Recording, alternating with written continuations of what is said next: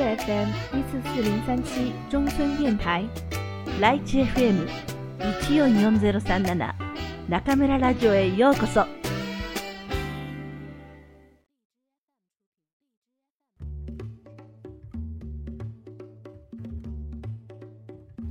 皆さんこんばんは。今夜も中村ラジオへようこそ。私は当ラジオ局のディスクジョッキー中村です。今日は皆さんに聞いていただきたいお知らせがあります。皆さんは中国人の日本語作文コンクールをご存知でしょうか？中国最大の日本語作文コンクールで今年で12回目。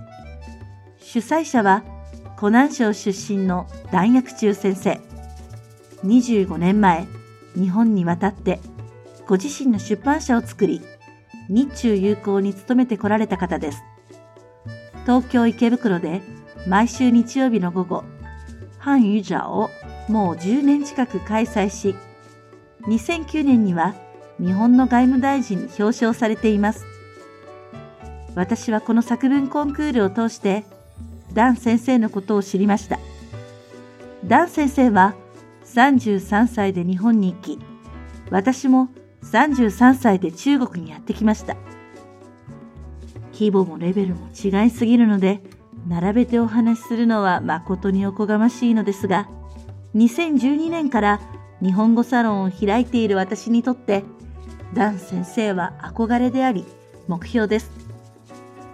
私は4年前にダン先生の作文コンクールの存在を知って、これは勤務する中南財形政法大学日本語学科を有名にできるチャンスだと思い、参加を重ねてきました。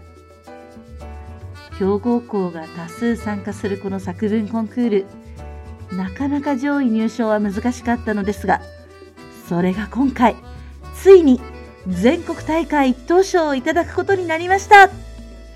その入賞者こそ、我らが中村ラジオ、ホアンジンダーダンのくんくんなのです。5190本の作品の中で、一等賞以上に選ばれるのはわずか6名。くんくん、初めての応募で見事に実力を発揮しました。そして、12月12日、くんくんは北京の日本国大使館で表彰されることになりました。おめでとうそして、なんと私も、当日、日本国大使館でスピーチをすることに。それも、ダン先生の特別の計らいにより、この中村ラジオのことをお話しすることになりました。北京の皆さんの前で中村ラジオこの3年間の歩みを私らしく話してこようと思っています。ダン先生からのスペシャルプレゼントでこの12月12日の表彰式に出席したい方数名をご招待します。平日の午後なので北京もしくは近郊にお住まいの方になってしまうのですが会場でくんくんと中村に声援を送ってくださる方はぜひ微信公众号中村シャホシェンラディオまでご連絡くださいね。この表彰式は毎年12月12日に開かれ、ダン先生はこの日を日本語の日にしようとお考えです。1212覚えやすい日でいいですね。賛同してくださる方は中村のウェイボー、中村シャホシェン中村の置頂メッセージを転載してください。どうぞよろしくお願いします。それでは皆さん、また次回、ここでお会いしましょう。おやすみなさい。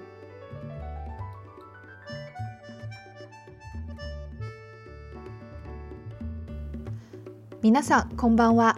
編集のくんくんです。大家晚上好。我是电台的制作担当棍棍，今晚我们要发布一个很特别的通知。大家听说过中国人の日本語作文コンクール中国人的日语作文大赛吗？这是中国最大的日语作文大赛，今年已经是第十二届了。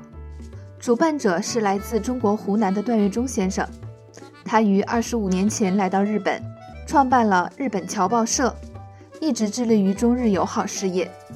并于2009年受到了日本外务大臣的表彰。除此之外，他还创立了东京周日汉语角。这个汉语角已经风雨无阻地在东京池袋举行了将近十年。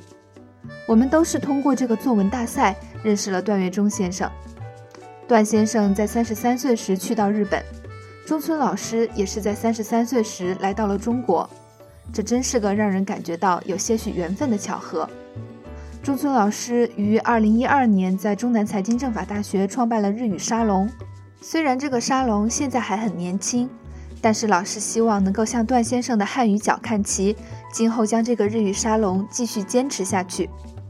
作为中国最大的日语作文比赛，自然每年都能汇聚一大批日语高手，要拿到靠前的名次，貌似并不容易。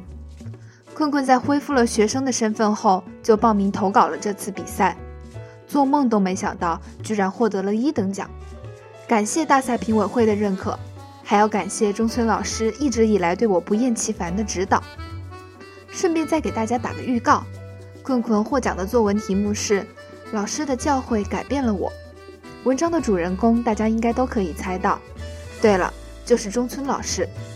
所以这个一等奖说是中村老师的。应该会更合适。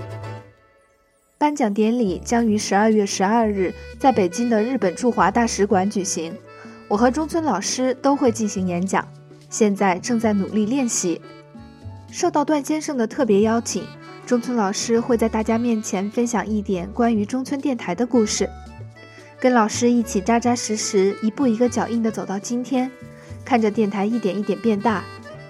现在有机会。让更多的人知道那卡姆拉拉酒。身为制作担当的困困也非常开心，非常期待。因为颁奖典礼在每年的十二月十二日举行，所以段先生提议将十二月十二日定为日语节。每年的这个时候，可以通过各种各样丰富多彩的跟日本和日语有关的活动来增进中日友好。赞同这个提议的朋友们，可以去中村老师的置顶微博点赞，感谢大家的支持。获得特许，我们可以邀请几位中村电台的听众出席十二月十二日在北京日本大使馆举行的颁奖典礼。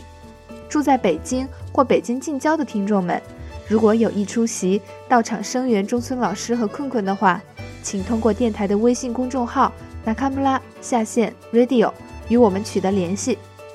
どうぞよろしくお願いします。それではまた次回ここでお会いしましょう。おやすみなさい。